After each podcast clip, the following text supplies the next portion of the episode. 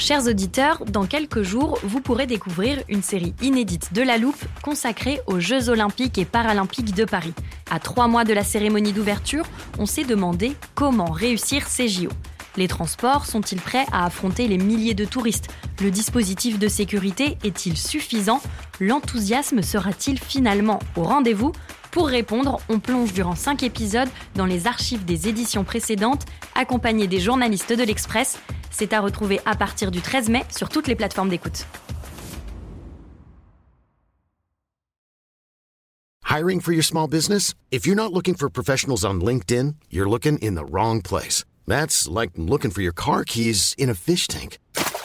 LinkedIn helps you hire professionals you can't find anywhere else, even those who aren't actively searching for a new job but might be open to the perfect role. In a given month, over 70% of LinkedIn users don't even visit other leading job sites. So start looking in the right place. With LinkedIn, you can hire professionals like a professional. Post your free job on linkedin.com slash people today.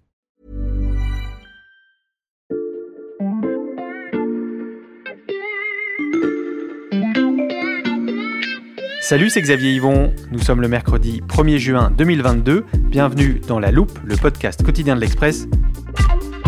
Allez, venez, on va écouter l'info de plus près. What are we doing? What are we doing? Nous sommes dans la grande salle du Sénat américain, avec ses boiseries, son épaisse moquette bleue et ses bureaux installés en demi-cercle. On est au début de l'après-midi. La colère froide que vous entendez est celle de Chris Murphy, un élu démocrate. Il y a trois heures à peine, 19 enfants et deux institutrices ont été abattus par un jeune homme armé d'un fusil semi-automatique dans leur école d'Uvalde, au Texas, et Chris Murphy répète en boucle cette question à ses collègues sénateurs. What are we doing? What are we doing? Que faisons-nous? Why do you spend all this time running for the United States Senate? Si Chris Murphy est si véhément, c'est parce qu'il y a près de 10 ans, c'est dans son état du Connecticut qu'un homme a tué des enfants par balle dans leur classe à l'école Sandy Hook. Le sénateur voit l'histoire se répéter et il connaît déjà la réponse à sa question.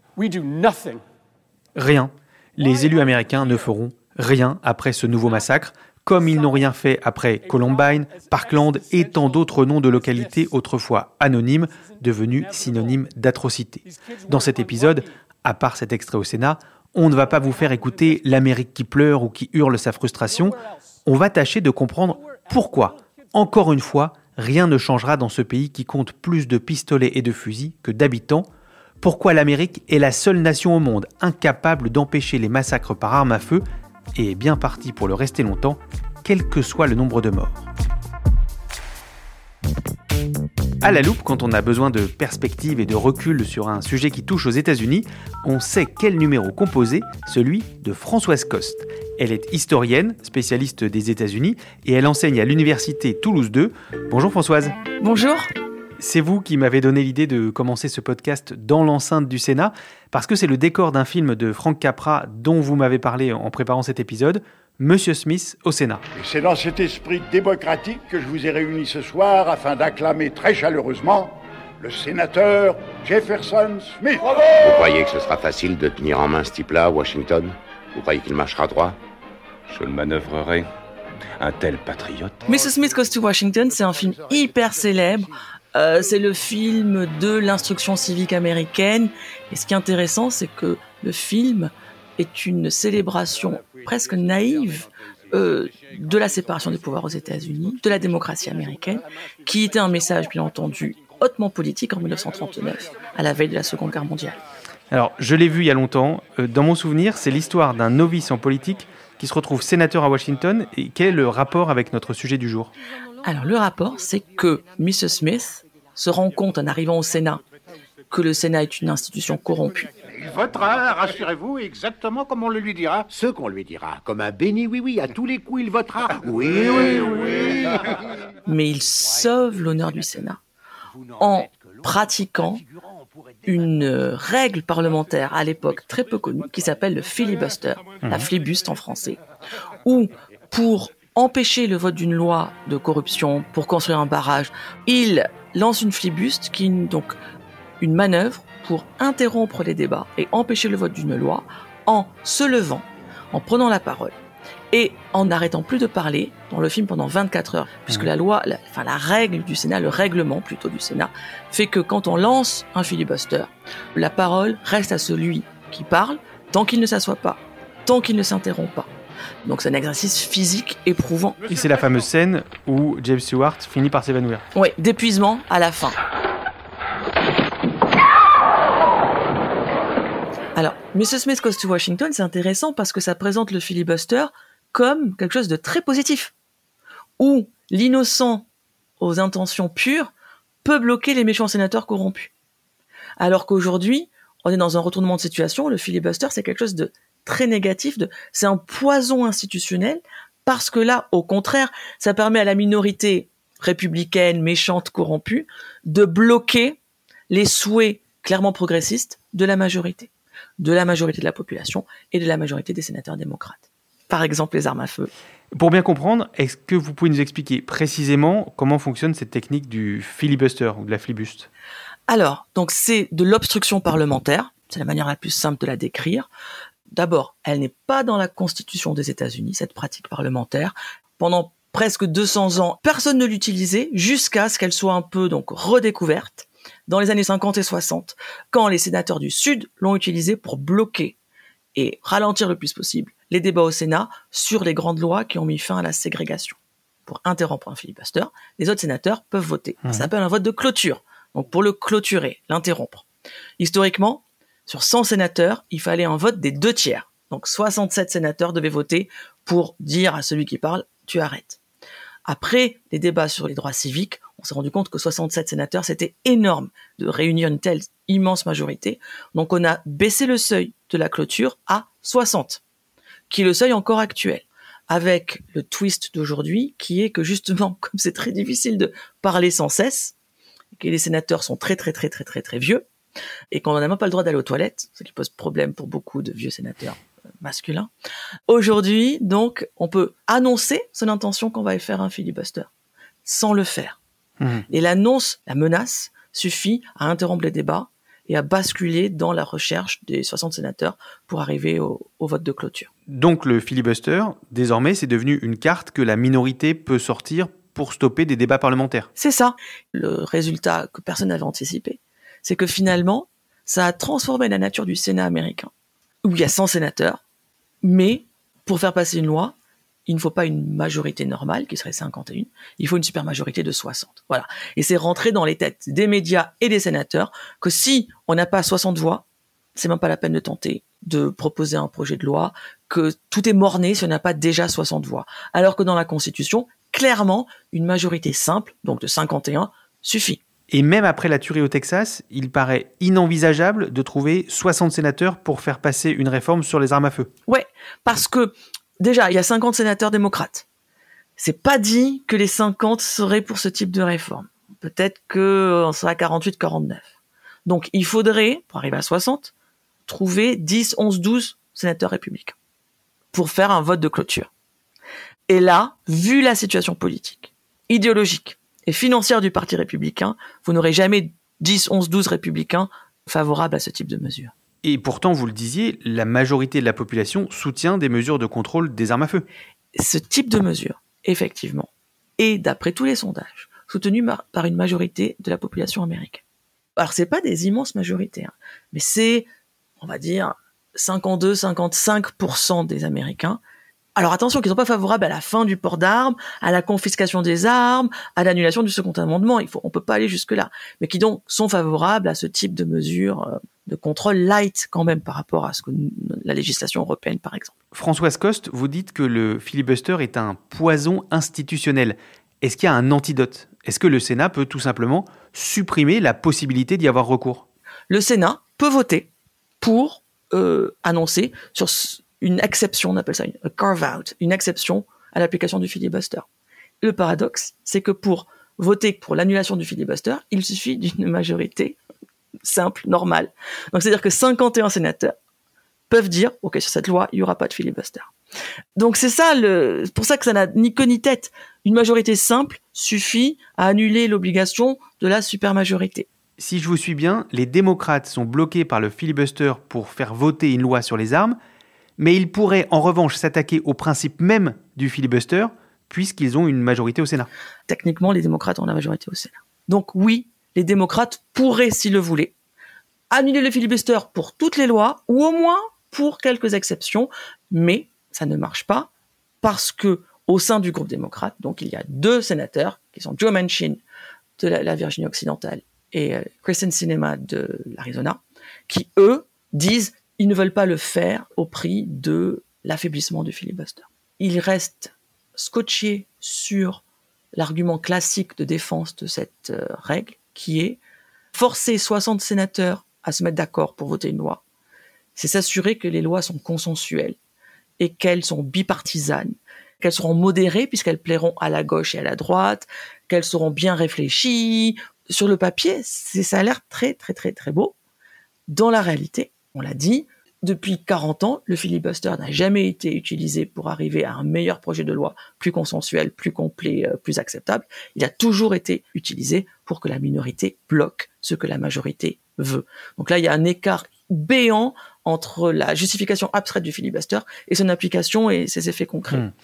Pour défaire le nœud institutionnel du filibuster, il faut donc trouver un compromis politique qui semble aujourd'hui impossible. Il est temps de se demander pourquoi les républicains sont à ce point inflexibles sur la question des armes, et contrairement à ce que nos auditeurs se disent peut-être, ça n'a pas toujours été le cas.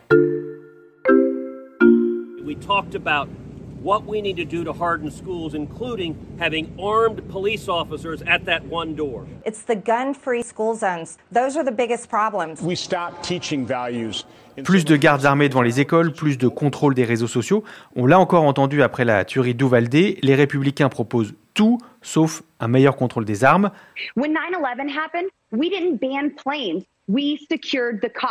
On n'a pas interdit les avions après le 11 septembre, explique même très sérieusement une élue du Colorado. Françoise Coste, pourquoi les républicains défendent-ils à ce point le fameux second amendement de la Constitution, celui qui donne le droit aux citoyens de porter des armes? Alors déjà, le second amendement à la Constitution, il a été voté en 1791 et il s'appliquait à la question des milices. C'est-à-dire que dans un pays où en 1791 il n'y avait pas encore d'armée, la sécurité de la défense était assurée par des milices locales et les États étaient trop pauvres pour fournir les milices en armement. Donc chaque euh, homme en bonne santé était censé avoir son propre euh, fusil pour, si on l'appelait à rejoindre la milice, la mener à arriver avec équipé euh, dans la milice de, sa ville ou de son État. Donc, jusqu'aux années 60-70, on a ce consensus, pour le coup, par rapport à la signification du second amendement et la place des armes dans la culture américaine. Tout va basculer, comme dans plein de sujets, dans les années 60-70, avec, alors là, il y a plusieurs choses qui se passent, mais effectivement, il y a, et la gauche américaine l'a souvent négligé à ses dépens, il y a objectivement, à partir des années 60, une augmentation de la violence dans la société américaine. Avec le trafic de drogue, avec la guerre des gangs, avec la petite délinquance, ça existe. Les médias en parlent, une grande partie de la population va réagir en décidant de s'armer pour se protéger. Les années 60, Françoise Coste, c'est aussi le moment de la déségrégation. Le paradoxe, c'est que la déségrégation, le mouvement des droits civiques, c'est un mouvement pacifique. Et pourtant, la déségrégation va amener une montée de la violence aux États-Unis. Rien que, par exemple, c'est ça qui va aussi frapper l'opinion publique, le nombre d'assassinats de leaders politiques dans les années 60, justement. Ça commence avec John Kennedy, après il y a Malcolm X, ensuite il y a Martin Luther King, justement, le frère de Kennedy. Donc, on a l'impression d'une société qui se délite. Le président Kennedy est mort. Il est mort à 1h05 exactement, 35 minutes après avoir été blessé dans la voiture lorsqu'il arrivait de l'aéroport de Dallas pour se rendre chez le gouverneur. La nouvelle est officielle Et euh, ce qui est hyper intéressant, c'est qu'un des premiers groupes qui va demander dans ce contexte de chaos des années 60 le droit à avoir des armes pour se défendre, ça va être justement certains groupes noirs, type Black Panthers, qui sont dans une logique révolutionnaire, mais qui veulent s'armer pour se défendre contre l'Amérique raciste. Donc le début de la politisation du port d'armes, il vient pas que de la droite, il vient aussi de la gauche et il vient de la minorité noire. Et c'est là, à partir de ce moment-là, qu'il va y avoir le mythe de l'autodéfense, qui est très, très prégnant aujourd'hui. L'idée que le second amendement, il a été mis dans la Constitution pour que les citoyens puissent se protéger contre euh, des gens violents dans la rue, mais aussi peut-être un jour contre un gouvernement oppressif. Ce mythe de la self-defense, il est en fait hyper récent. Il date de 40-50 ans maximum. Mais le contexte fait qu'il devient vite très populaire. Et puis, dans les années 60-70, la droite américaine, le Parti républicain se radicalise, et ça inclut la NRA. La NRA, je précise, c'est la National Rifle Association, le principal lobby pro-armes aux États-Unis. Le leadership de la NRA, il change à la fin des années 70. C'est plus les grands-pères chasseurs. Ils sont remplacés par des radicaux libertariens qui croient justement à ce besoin de devoir se défendre et qui vont transformer la NRA, petit lobby inconnu euh, et gentil, en puissant lobby très riche qui va comme dans le cas de l'avortement, cibler le Parti républicain pour euh, l'influencer. Mais finalement, on pourrait dire que la créature a échappé à son créateur, parce qu'aujourd'hui, la NRA est très affaiblie. Il y a eu beaucoup de problèmes en interne de malversation euh, financière. Donc elle a perdu des membres, elle a perdu de l'argent, mais en réalité, ça ne compte plus, parce que le boulot, il est fait, il n'y a plus besoin d'un grand lobby quand euh, cette idéologie est maintenant complètement répandue au niveau de la population. Et le Parti républicain, en fait, il a plus peur de la NRA en réalité. Il a peur de sa base. C'est vraiment, c'est la base pro-gun qui maintenant tient le parti. Il n'y a plus besoin du lobby pour faire le, l'intermédiaire. Alors ça, Françoise Coste, ça me rappelle l'épisode qu'on a enregistré ensemble sur l'avortement. Restez bien en ligne, je vais ouvrir l'armoire de la loupe et j'en sors cet extrait. Mais c'est là qu'on voit le chemin parcouru en 50 ans, qu'à l'époque, en réalité, l'avortement n'est pas considéré comme une question politique ou partisane. Donc il n'y a pas du tout la politisation qu'on voit aujourd'hui. C'est pareil. C'est totalement pareil. C'est les mêmes ressorts, c'est le même calendrier, euh, c'est les mêmes cibles. Euh. Pas de place pour l'ambiguïté côté républicain, on l'a compris. Est-ce que chez les démocrates, on est aussi clair et uni sur cette question des armes? Alors la position du Parti démocrate, elle est complexe, elle est à nuancer, parce que là, il faut repartir aux années Clinton. Quand Bill Clinton était président, il a fait passer une grande loi de lutte contre la criminalité, de Crime Bill, ça s'appelait, en 1994. Et ce qui est intéressant, c'est que, avec le soutien des syndicats policiers, il inclut Clinton dans cette loi sur la violence une interdiction de vente des armes semi-automatiques. Et cette décision, à l'époque, elle passe avec une grosse douzaine de sénateurs républicains qui votent pour. Donc on voit qu'en 94, le sujet est beaucoup moins polémique qu'aujourd'hui. Le problème, c'est que elle n'est votée que pour 10 ans, avec l'idée que dans 10 ans, on la renouvellera. 10 ans plus tard, c'est 2004, on est sous la présidence Bush. Et ce qui s'est passé entre-temps, c'est que il y a eu Columbine, en 99, donc à la fin des années Clinton, qui est quand même la, la première grande tuerie dans un lycée qui frappe à l'époque. Et l'année suivante, aux élections de 2000, Al Gore, qui est le candidat démocrate, vice-président de Clinton, il profite un peu de l'émotion aussi causée par Columbine. Il fait campagne en 2000 pour une position très dure sur le contrôle des armes à feu. Sauf que Gore perd, en particulier dans le sud, région plus rurale et conservatrice. Il perd son propre état du Tennessee dans le sud. Et là, le Parti démocrate bascule dans une interprétation de l'élection que si Gore a perdu contre Bush, c'est à cause de la question des armes à feu. Que le parti a été trop loin sur le gun control. Résultat, le Parti démocrate va devenir beaucoup plus timide. Et en 2004, j'y reviens, quand la loi sur les armes semi-automatiques se termine, Bush décide de ne pas la renouveler.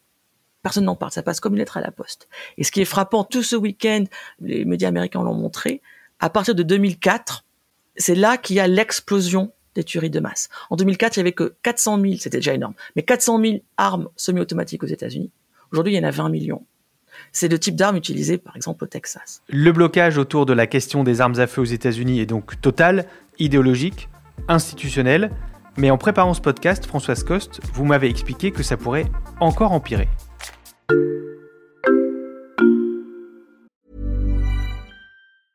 Hiring for your small business? If you're not looking for professionals on LinkedIn, you're looking in the wrong place. That's like looking for your car keys in a fish tank. LinkedIn helps you hire professionals you can't find anywhere else, even those who aren't actively searching for a new job but might be open to the perfect role. In a given month, over 70% of LinkedIn users don't even visit other leading job sites. So start looking in the right place. With LinkedIn, you can hire professionals like a professional. Post your free job on linkedin.com slash people today.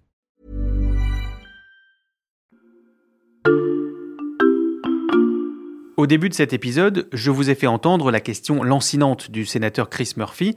What are we doing? Elle s'adressait autant à ses adversaires républicains qu'à sa famille politique. Françoise Coste, que font les démocrates pour tenter de sortir de la double impasse que vous nous décrivez? Pas grand-chose. Pas grand-chose. Parce qu'il y a une scission au sein du parti. On voit clairement que l'électorat, l'opinion publique démocrate dont on parlait, l'électorat, de plus en plus d'élus, y compris au Sénat, donc par exemple comme Chris Murphy, mais il n'est pas le seul, ces gens-là sont de plus en plus euh, impatients et euh, de plus en plus exigeants dans euh, leur demande pour le contrôle des armes.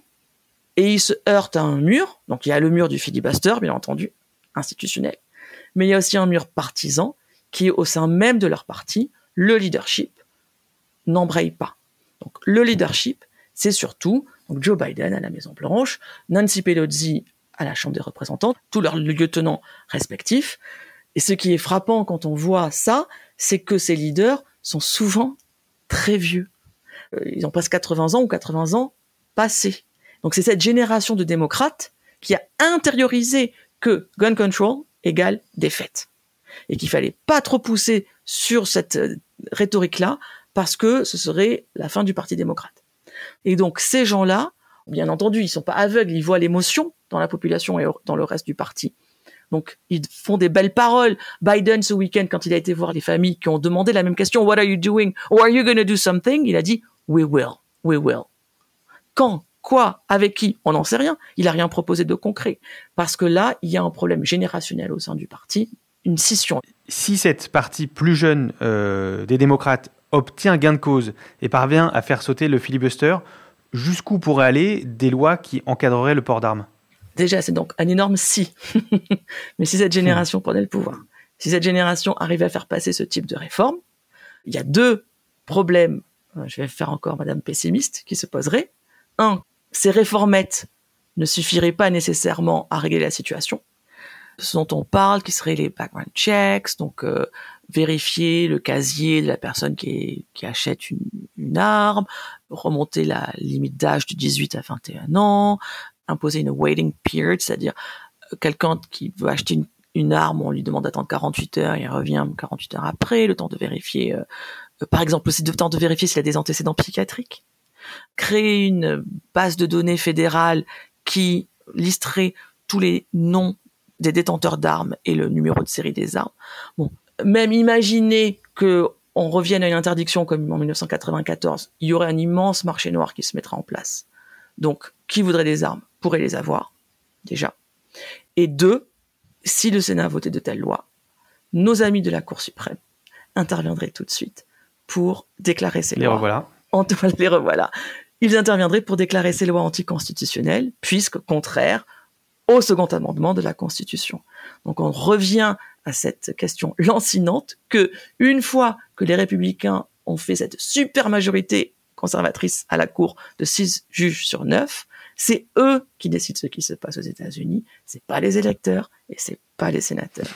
Et quand vous me disiez en préparant cet épisode que ça pouvait empirer, c'est parce qu'il y a une décision à venir de la Cour suprême justement sur le droit de porter des armes.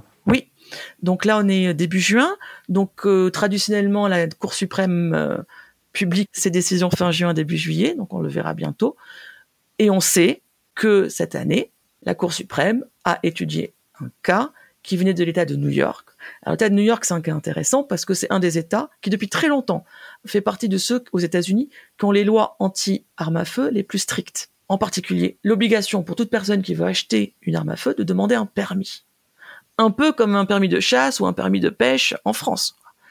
Pour donner un permis à quelqu'un qui le demande, la personne qui en fait la, demande doit démontrer ce qui s'appelle proper cause, donc une raison légitime pour euh, justifier du besoin que vous avez d'acheter une arme. Je suis chasseur, euh, je vis dans un quartier hyper dangereux, j'ai déjà été attaqué une fois, enfin j'en sais rien. Bon, donc il faut justifier de la raison pour laquelle vous avez besoin d'une arme. Le procès de la Cour suprême risque, et c'est ça la crainte des feu aux États-Unis, risque d'aboutir à la conclusion que effectivement exiger cette justification avant de délivrer un permis, tout ça, c'est une violation du second amendement qui ne prévoit pas de permis, par exemple. Donc voilà, New York, c'est un des États qui a essayé de faire quelque chose sur ces questions-là, Et le risque est très grand d'ici la fin du mois de voir même ces minuscules euh, limites être abolies par la Cour suprême. Il y aura l'avortement nulle part et les armes partout. Voilà. Mais ça relancerait le débat au sein du Parti démocrate sur, ben, finalement, il va peut-être aussi non pas seulement réformer le filibuster, mais réformer la Cour suprême. Je vais laisser la question de la réforme de la Cour suprême pour un prochain épisode avec vous. Merci beaucoup, euh, Françoise Coste. Merci. To be continued. Je rappelle que vous êtes historienne, spécialiste des États-Unis à l'Université Toulouse 2. Quant à vous, chers auditeurs, si vous voulez être sûr de ne pas rater les prochains éclairages de Françoise Coste, ni aucun des épisodes de La Loupe, c'est très simple. Abonnez-vous à notre podcast sur la plateforme d'écoute de votre choix, Apple Podcast, Deezer ou Spotify par exemple. Vous pouvez aussi vous inscrire pour recevoir notre newsletter hebdomadaire. Cet épisode a été fabriqué avec Charlotte Barris, Jules Cro et Margot Lanuzel. Retrouvez-nous demain pour passer un nouveau sujet à la loupe.